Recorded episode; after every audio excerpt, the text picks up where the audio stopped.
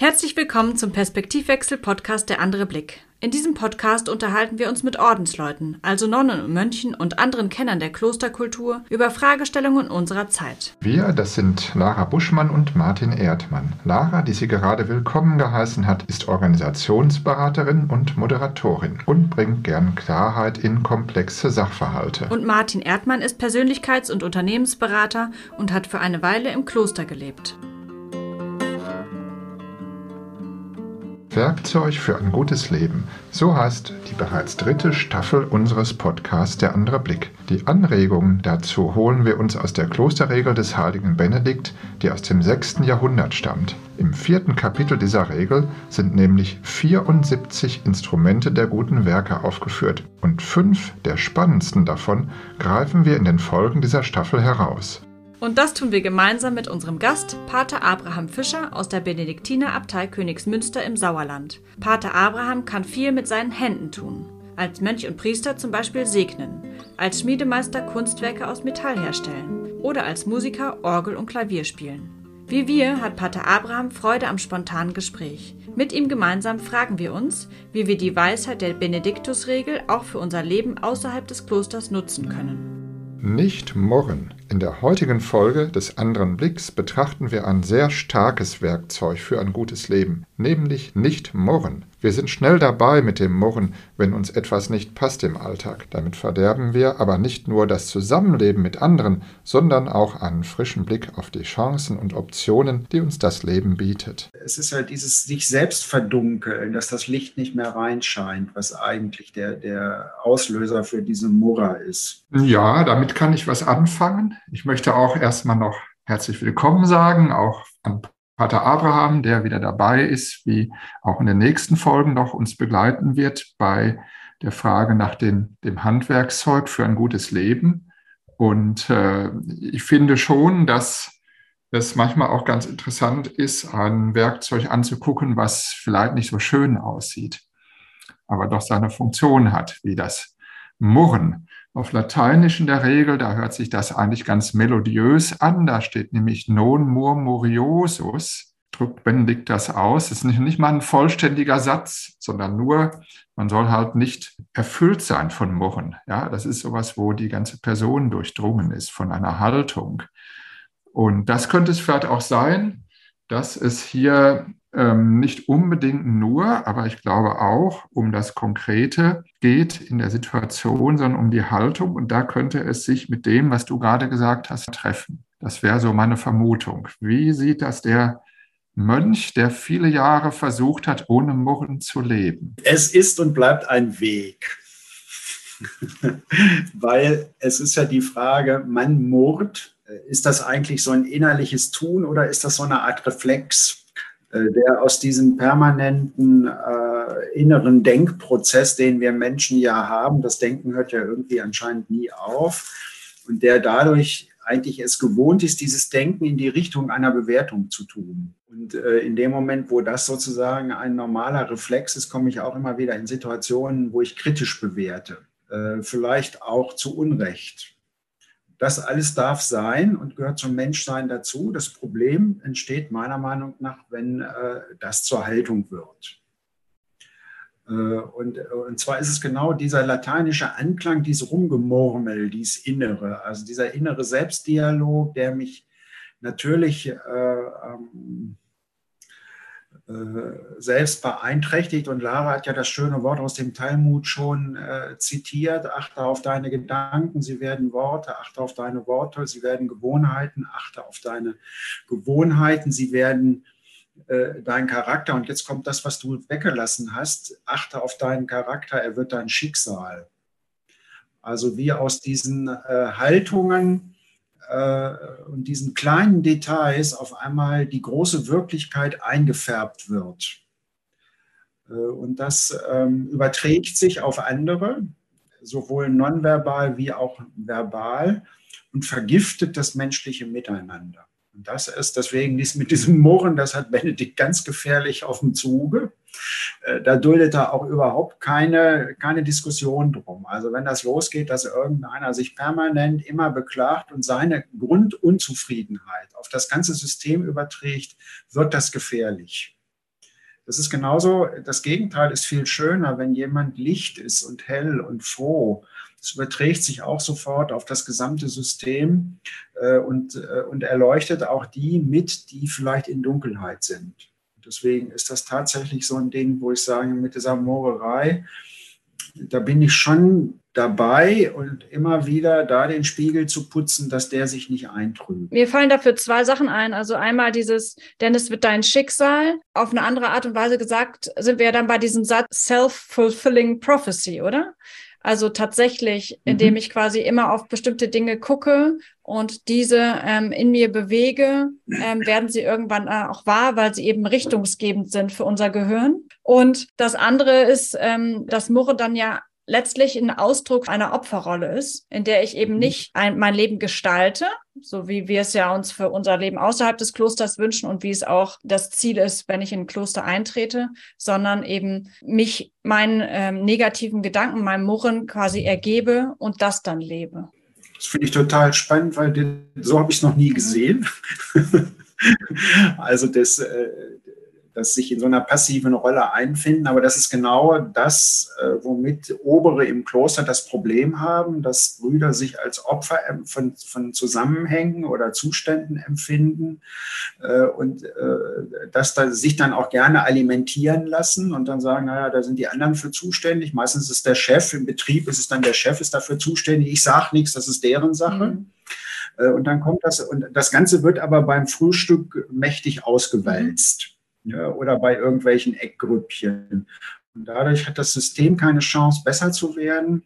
Äh, und ich finde, das ist so wie Sand im Getriebe und wie Schlick, auf dem man permanent ausrutscht. Und das ist eigentlich, das gilt nicht nur für das Kloster, diese Moorerei, das haben wir ja auch, was zum Beispiel unsere Mitarbeit in Staat und. Gesellschaft angeht. Dass ich natürlich mir ein Urteil erlaube, was die da jetzt gerade beschließen, ist gut oder schlecht. Äh, aber ich eigentlich müsste ich irgendwo sagen, kann ich nicht nebenbei der Frau in der Nachbarschaft helfen, habe ich dann durch nicht viel mehr bewegt und bewirkt. Mhm. Ne? Oder irgendwelchen Bedürftigen. Ja, es ganz, gibt ganze politische Vereinigungen, um jetzt keine Namen zu nennen, die sich quasi nur dem Murren verschrieben haben, um dadurch ähm, quasi mhm. auch eine Rolle in der Gesellschaft zu spielen. Ja, also das ist ja eine machtvolle Rolle. Wenn ich die Opferrolle einnehme, habe ich plötzlich auch Macht. Ähm, die tut zwar mir auch mhm. nicht gut, aber immerhin habe ich dann auch Macht über andere. Und ähm, das kann man, glaube ich, sehr weit treiben, dieses, diese Attitüde. Jetzt kann man natürlich das Murren auch anders betrachten. Und das ist, glaube ich, für uns auch ganz gut. Nämlich die Frage ist, äh, was war zuerst da, das Huhn oder das Ei? Und genauso ist es beim Murren auch. Ne? Was war zuerst da? ähm, das, das Problem oder die Reaktion auf das Problem. Und es kann ja auch genauso sein, dass es Menschen gibt, die zwar schon Probleme erkennen, aber die in irgendeiner Weise deren Mahnung und Warnung, das würde ich jetzt mal als eine Vorstufe des Murrens im positiven Sinne sehen, äh, was man einfach nicht hören möchte.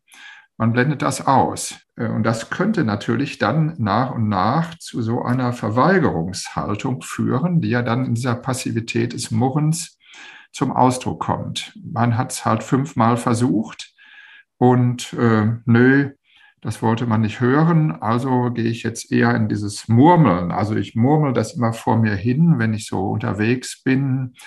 Und äh, irgendwann kommt das dann auch sozusagen in einen Habitus hinein. Also ich möchte nur mal darauf aufmerksam machen, dass das Murren ja nicht nur in der Unwilligkeit oder ähm, Charakterschwäche einer Person seinen Grund haben kann, sondern eben auch in der Art und Weise, wie man mit Personen umgeht. Zum Beispiel Propheten haben auch zum Teil gemurrt, weil äh, sie es nämlich sehr schwer hatten äh, mit der Umsetzung ihres Auftrages. Und Vielleicht könnte das auch die Frage sein, wie gehe ich denn mit jemandem um, der murrt? Ja, wie gehe ich mit jemandem um, der murrt? Also wie gehe ich auch mit der ganzen Dunkelheit um, die der in sich trägt? Den ganzen Frust. Also ist ja die Frage, will ich mir das anziehen oder kann ich, äh, wie, wie kann ich dem aufhelfen? Also das ist, ja, das ist eine ganz ohnmächtige, vor allen Dingen, wenn das schon eine Gewohnheit ist das ist ja der schöne Satz, so wie ich aus der Wäsche gucke, so kleidet sich die Welt. Das heißt, alles, was ich wahrnehme, ist Deutung. Das ist ja nicht reine objektive Wahrnehmung, sondern es ist Deutung durch eine gewisse Brille. Und dann könnte man ja nach Laras Modell sagen, so die setze ich jetzt aber mal gezielt ab, diese Sonnenbrille, die alles dunkel deutet, äh, und setze eine Brille auf, die die Licht bringt. Das wäre für mich auch, also beim Moran braucht man unendlich viel Geduld. Und das kenne ich äh, übrigens nicht aus dem Kloster, sondern das kenne ich von Kunden, äh, dass, dass die einfach nicht zufriedenzustellen sind äh, und da ist jetzt die Frage, ziehe ich mir das jetzt persönlich an? Ich hatte jetzt äh, einen, einen Menschen, der also mich wirklich zur Weißglut gebracht hat. Äh, und ich habe mich auch anstecken lassen. und dann bin ich auf einmal auf die Idee gekommen, der meint gar nicht mich. Der ist mit seinen Umständen wirklich so extrem unzufrieden, äh, dass er oder der war im tiefen Leid. Also es war jetzt nicht einfach nur so Unzufriedenheit, der war im tiefen Leid und hat versucht, das äh, mit so einer Form zu bewältigen. Und als ich das verstanden hatte, habe ich ihn einfach machen lassen und konnte sagen, du brauchst das jetzt für dich, äh, so zu sein, wie du bist, aber das meint nicht mich. Und das ist für mich eigentlich ein Tool, auf das Murren zu reagieren da permanent große Ansprachen zu halten, bitte sei doch hell und licht und freundlich, das bekommt ihr auch selbst viel besser. Das habe ich eigentlich aufgegeben, äh, sondern ich sage, du bist jetzt so, wie du bist, aber ich bleibe trotzdem, wie ich bin. Und ich habe äh, eigentlich nur wenige Lebensmaximen, aber eine davon ist, dass ich mich mühen möchte, dass um mich und aus mir heraus Licht ist. Und wenn mir das auffällt, dass ich in so eine Dunkelstimmung komme, zu sagen, so, was, was wird mir jetzt gut tun, um da rauszukommen? Das finde ich wichtig. Mhm. ich finde auch, also es gibt ja, also das eine ist, was können wir mit diesen Menschen machen für sie, aber auch dann in dem Moment für uns tun, ja. Und das garantiert auch, was mhm. du gerade sagtest, eben bei sich zu bleiben, ähm, maximal die Haltung, interessant einzunehmen, wie wir es in der letzten Folge hatten, ähm, und erstmal zu schauen, was ist da eigentlich los? Und sich daran zu erinnern, meistens ist das los, was bei dem anderen los ist, nämlich das ist eine Resonanz, die bei uns ankommt, ja, und ähm, hat erstmal in erster Linie nichts mit uns zu tun, sondern ähm, es entsteht eine Kommunikation und es wird was an uns gesendet. Und es ist erstmal unsere Interpretation der Sache. Also wenn die Person gerade mit was anderem unzufrieden ist und sie sendet das an uns, dann können wir interpretieren, wir haben was falsch gemacht oder es liegt an uns. Wir können aber eben auch uns daran erinnern, dass vielleicht was ganz anderes gesendet wird, was wir nur gerade nicht verstehen können, weil wir die Person zum Beispiel nicht ähm, kennen oder nicht die Umstände kennen, in der sie sind. Ich finde, das ist das eine, was man immer für sich tun kann in, in dem Umgang mit Moran und Morarinnen. und das andere ist, wenn ich selber in so einer, in so einer Situation bin oder der Person einen, guten Rat geben will, was ja unser Podcast hier ähm, bezwecken soll, einmal genau drauf zu gucken, was ist genau das Negative, was, was hier gerade mich stört. Und dann zu gucken, mhm. ähm, wenn ich das Thema habe, was stört mich denn? Zu gucken, Worauf habe ich keinen Einfluss? Worauf habe ich denn Einfluss? Vielleicht ist es nur eine minimale Sache, worauf ich Einfluss habe. Ähm, und dann zu gucken, okay, was könnte ich jetzt für einen allerersten mini kleinen Schritt machen, diesen Einfluss zu nutzen? Auch wenn es nur ein ganz kleiner Anteil ist von der, von der Gesamtsituation, die ich verändern kann, aber den zu nutzen. Es gibt immer was, was, was in meinem Einflussbereich ist und sei es nur meine Einstellung zu der Sache zu verändern. Und damit kommt man, glaube ich, eigentlich, wenn man das möchte, sehr schnell raus wieder aus der Situation und kann sich dann selber was Gutes tun und ist natürlich dann auch für andere dann wieder etwas genießbarer. Also ich finde spannend die, die sprachliche Fassung. Martin hat das ja eben nochmal schön aus dem Latein geholt. Äh, die sprachliche Fassung, es ist anscheinend ein ganz unkompliziertes Werkzeug. Mhm. Weil eigentlich jeder sofort, also das ist das Wort Mohren, ist sofort so belegt, dass eigentlich ich nicht noch erklären muss, was ist das alles äh, und nicht davor ist auch deutlich bleiben lassen. Das ist wie ein Besen zum Fegen oder so. Das ist jetzt gar nicht so ein ganz kompliziertes, also so eine CNC-Drehmaschine, wo ich also viele Parameter abwägen muss, sondern hier geht es tatsächlich darum, äh, ich mühe mich, das nicht zu tun. Und in Kontexten, wo andere es tun, mich nicht anstecken zu lassen. Äh, und dann ist eben die Frage, das ist auch so ein Treiben der Welt, um an die letzte äh, Folge anzuschließen, äh, zu sagen, wenn die Welt in diese Richtung treibt, werfe ich einen Anker, der mich da raushält. Das finde ich eigentlich bei diesem Werkzeug, das ist unmittelbar evident. Also Martin hat es ja auch schon so schön gesagt, dass sozusagen diese Perlenkette der Werkzeuge sich in der Regel wiederfinden lassen und daraus auch noch Vertiefungen sich ergeben. Aber dieses äh, auch an den Stellen, wo Benedikt das hat, also vor allen Dingen, man unterlasse das Murren, das sind immer so Appelle, äh, da wird auch nicht viel zu geschrieben. Also über das Wort schreibt er mehr, aber das Murren ist ja quasi auch so ein äh, archaisches Vorwortgefühl, würde ich das mal nennen, so eine Art komischer Archetyp, der da rumschwebt und wo ich sage, komm, geh du wieder an deinen Platz und es ist gut du darfst dich gern da lösen und erlösen. Äh, aber ich mache das jetzt nicht mit. Mhm.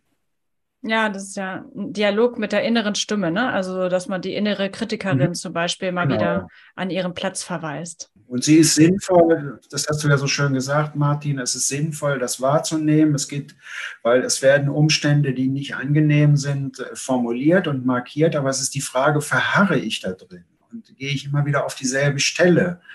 Und äh, gehe ich aus der Ohnmacht, wenn, das hast du ja so schön gesagt, eben die kleinste Kleinigkeit, die ich tue, vielleicht sogar eine sinnlose oder eine effektlose Kleinigkeit. Hauptsache, ich tue was, befreit mich aus der Opferrolle. Mhm.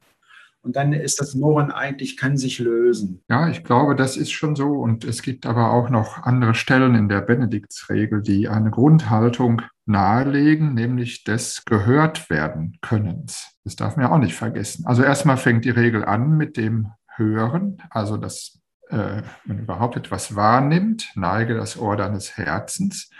Das ist das eine. Und die andere Seite der Medaille ist, dass der Mensch selbst auch gehört wird. Zum mhm. Beispiel vom Meister oder von den anderen.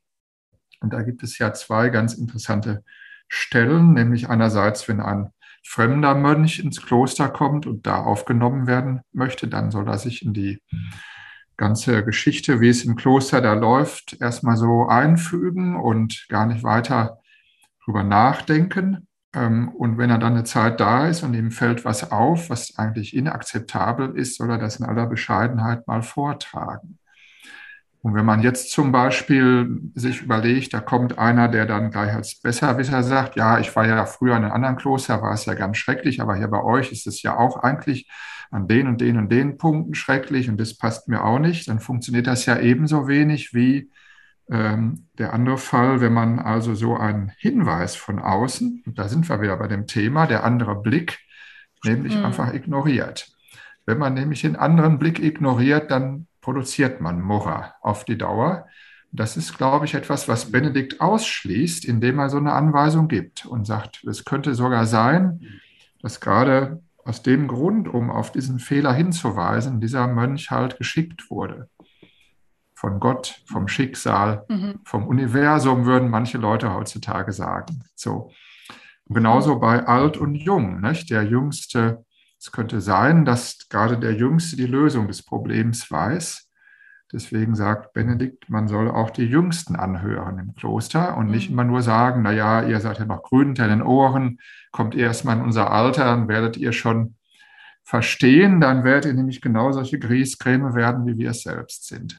Ja, wobei dieser, dieser starke Satz, der wäre ja eigentlich eines eigenen ja, Podcasts. Natürlich, wert. das ist klar, da haben wir aber jetzt keine Zeit dafür. ähm, den, der ist ja deshalb so spannend, weil wir nicht auf die Jüngeren hören sollen sondern der heißt da im vollen Kontext, weil der Heilige Geist oft einem ja. Jüngeren eingibt, was das, das Bessere ist. Das heißt, ich höre nicht auf jemanden, mhm. weil er jung ist. Also das ist ja sozusagen unsere Jugendverehrung mhm. äh, unserer Gesellschaft, die gerade eine vergreisende Gesellschaft leistet sich diesen Luxus. Äh, Finde ich das sehr, sehr spannend, sondern äh, der Jüngere ist ein, ist ein Einfallstor des Heiligen Geistes. Äh, und das setzt ihn in einen anderen Kontext. Und das ist, äh, das finde ich an dieser, an, dieser, äh, an dieser Stelle so unglaublich spannend, weil es wird immer so gesagt, ja, dann müssen wir, also die Jungen dürfen jetzt bestimmen, was die Alten nee. zu machen haben. Werden, ich weiß, dass mhm. du das so nicht gemeint hast. Ich, ich verschärfe mhm. es nur ein bisschen. Ich finde es eben wichtig, dass derjenige, der auf den Geist hört und der die Unterscheidung der Geister, eine der höchsten Künste im geistlichen Leben, äh, sich zu eigen gemacht hat, dass der sagt, wo spricht der Geist? Ja. Und äh, wo spricht der gute Geist? Und im Murra spricht eben der dunkle Geist, der versucht, der verwirren will, der, äh, in, in, der aus dem Einklang reißen will. Ne? Äh, das, das finde ich äh, spannend. Ich würde noch eine Sache vom Reden äh, dazu äh, ergänzen, nämlich wenn ein Auftrag erteilt wird, der nicht erfüllt werden kann, darf und soll der Mönch das sagen und mit seinem Oberen darüber ins Gespräch kommen. Und wenn der Obere dann sagt, du sollst es aber trotzdem machen, dann kommt ja auch wieder dieses, äh, und er soll nicht murren. Also wenn jetzt einer sagt, mach das, ich sage, will ich nicht oder kann ich nicht, der andere sagt, ich habe den Ahnung, kannst du doch, dann soll sich der Mönch darauf einlassen. Und dann, dann kommt ganz dezidiert vor allem, man unterlasse das Murren. Äh, und äh, das finde ich halt auch einen ganz spannenden Zusammenhang noch. Mhm wenn wir noch einmal schauen, warum, warum gibt es denn eigentlich, also was hat das auch Positives, ne, dieses Murren? Ähm, ich finde, da gibt es zwei Aspekte. Erstmal, also was wir auf der Arbeit machen, wenn wir mit Gruppen arbeiten, ähm, da versuchen wir immer darauf zu achten, dass die, die Murrer, also die Störer, die Skeptiker und so weiter gehört werden, weil es hat meistens auch einen wahren Kern und es ist auch brandgefährlich, das zu übergehen, weil es oft eine wichtige Information enthält. Und sei es nur, Menschen sind noch nicht bereit für diesen Schritt. Auch eine wichtige Information, die da drin verborgen sein kann. Und das andere ist, wir fragen uns ja oft, ja, warum sind denn wir Menschen immer alle so negativ? Ja, und ich glaube, neurologisch kommt das einfach daher, dass wir aus der Höhle kriechen und der Säbelzahntiger da draußen sitzt und wir eben aufpassen müssen. Deswegen ist der Blick oft aufs Negative gerichtet. Guckt erstmal, wo, wo ist Gefahr? Das ist das quasi automatische, der Automatismus des Menschen, ähm, das mit im Blick zu haben. Und das muss man sich manchmal eben aktiv abtrainieren, und ähm, dem Gehirn sagen, es ist gar nicht so gefährlich, gerade diese Situation. Ich kann auch ruhig den Blick davon abwenden. Das Geheimnis, was dahinter steht, ist ja, dass sich das alles verfestigt, mhm. wie nach deinem schönen Satz aus dem Talmud. Ja. ja? Also, dass es sich Ganz genau. Äh, wie so eine äh, Kreideschicht. Irgendwann haben wir diese Sedimente und dann ist es nicht nur äh, ein schlechter Gedanke, ein dusseliges Wort, irgendwie eine Angewohnheit, was man nicht lassen kann, äh, sondern eine Charaktereigenschaft und die irgendwann, irgendwann, wenn man sich, wenn man nicht damit rechnet, schlägt die von hinten zurück. Das nennt man dann Schicksal. Mhm. Und äh, das, das finde ich halt äh, so, dass ich sage,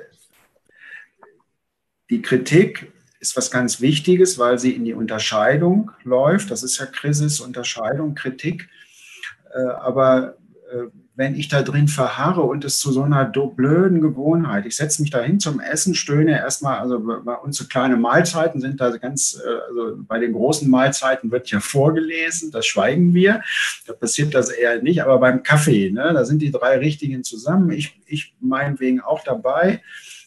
Und man merkt, das Gespräch entwickelt sich in eine Richtung und auf einmal entwickelt sich, entgleitet das Ganze in einen Gesprächsstil, der ist eingefahren und dann geht das Gelästere und Gemunkle und Gemaule los. Und ich gehe hinterher psychisch dreckig mhm. raus. Ich müsste dann eigentlich in der Reinigung mal so Hände desinfizieren mhm. oder Seele desinfizieren, weil ich habe da so ein paar Bakterien rein, mir reingezogen, die, die mein ganzes System auch anfallen können. Und, und das ist das Problem, wenn ich nur noch diese kritische Brille aufhabe, wenn ich nur noch das Negative sehe, wenn, wenn die Freude weicht, wenn die, die Selbstwirksamkeit dadurch beein, ähm, wird, dann wird das richtig gefährlich. Ja. Martin, ich glaube, wir sind genau jetzt zum Ende dieser Folge schon vorbereitet für die nächste Folge. Vielleicht äh, verrätst du mal, was die nächste Folge ähm, sein wird, welchem Themen wir uns da widmen, weil ich glaube, das ist ganz, ganz genau, passt genau zu dem, wie man damit umgehen kann. Ja, die nächste Folge ist ähm, eine Möglichkeit, sich bewusst zu machen, wie ich lebe und wirke, nämlich das eigene Tun und Lassen jederzeit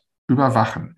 Sicherlich äh, viel komplizierter erstmal zu verstehen als die Anweisung, nicht zu murren aber auch etwas, was ja im Kloster durchaus eine Rolle spielen kann, wenn man in einer Gemeinschaft lebt. Dann gibt es Regeln, so wie die Grundregel, nämlich die Benediktsregel und auch viele andere ungeschriebene Gesetze und natürlich auch das, was man Ethos nennt, die Frage, wie man sich verhält gegenüber dem Leben.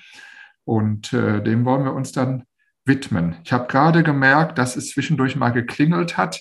Das war bestimmt im Kloster bei Pater Abraham, weil jetzt gleich das Mittagsgebet kommt und dann das Mittagessen.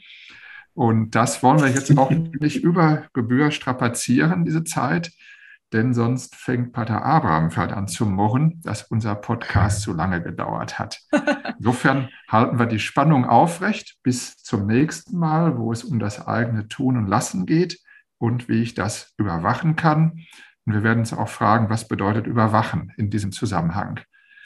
Ja, ich fand spannend heute. Ich hoffe, dass ich heute etwas weniger murre, als es normalerweise der Fall ist. Ich danke euch für die tollen Anregungen und freue mich aufs nächste Mal. Ja, ich ebenso. Ich danke euch und ähm, bin gespannt, wie man jetzt auch gerade diese Brücke schaffen kann zu, wenn ich merke, ich komme ins Murren oder ich habe Menschen bei mir, wie kriege ich dann diesen Shift zu, okay, ich gucke mal von außen drauf. Also ja, wie, welchen Hebel kann ich da wirklich nehmen? Oder lege ich mir wirklich mein, meine Brillen hin und sage, es ist jetzt mal wieder Zeit, was anderes aufzusetzen, ähm, um dann in diese über diese Selbstüberwachung, was ja auch Selbstreflexion letztlich ist, ähm, zu kommen. Pater Abraham, auch an dich vielen Dank auch wieder für diese Folge und gleich guten Appetit. Mönche sind Aussteiger aus äh, gewissen Zusammenhängen und äh, das geht eben auch darum, aus den kleinen geistigen Gewohnheiten einfach auszusteigen, zu sagen, ich äh, switche mal eben mhm. um. Das ist natürlich auch der Hintergrund der nächsten Folge und des nächsten ähm, Podcasts, auf den ich mich sehr freue. Es hat in der Tat geklingelt. Die Mittagshore hat jetzt leider schon angefangen, aber zum Essen werde ich es schaffen. Also das Knurren und Murren in meinem Magen wird noch seiner Vollendung entgegengehen. Ich freue mich auf die nächste Folge. Tschüss, euer Pater Abraham. Tschüss, Tschüss. macht's gut. In der nächsten Folge soll es darum gehen, was wir davon haben, wenn wir unser Tun und Lassen stets gut überwachen und vor allem darum, wie wir das in einer positiven Haltung tun können, die unsere Entwicklung fördert. Den Perspektivwechsel-Podcast Der andere Blick finden Sie auf Spotify, Apple Podcast, Deezer, Google Podcast und überall, wo es gute Podcasts gibt. Und natürlich auf der Seite des Vereins www.klosterland.de.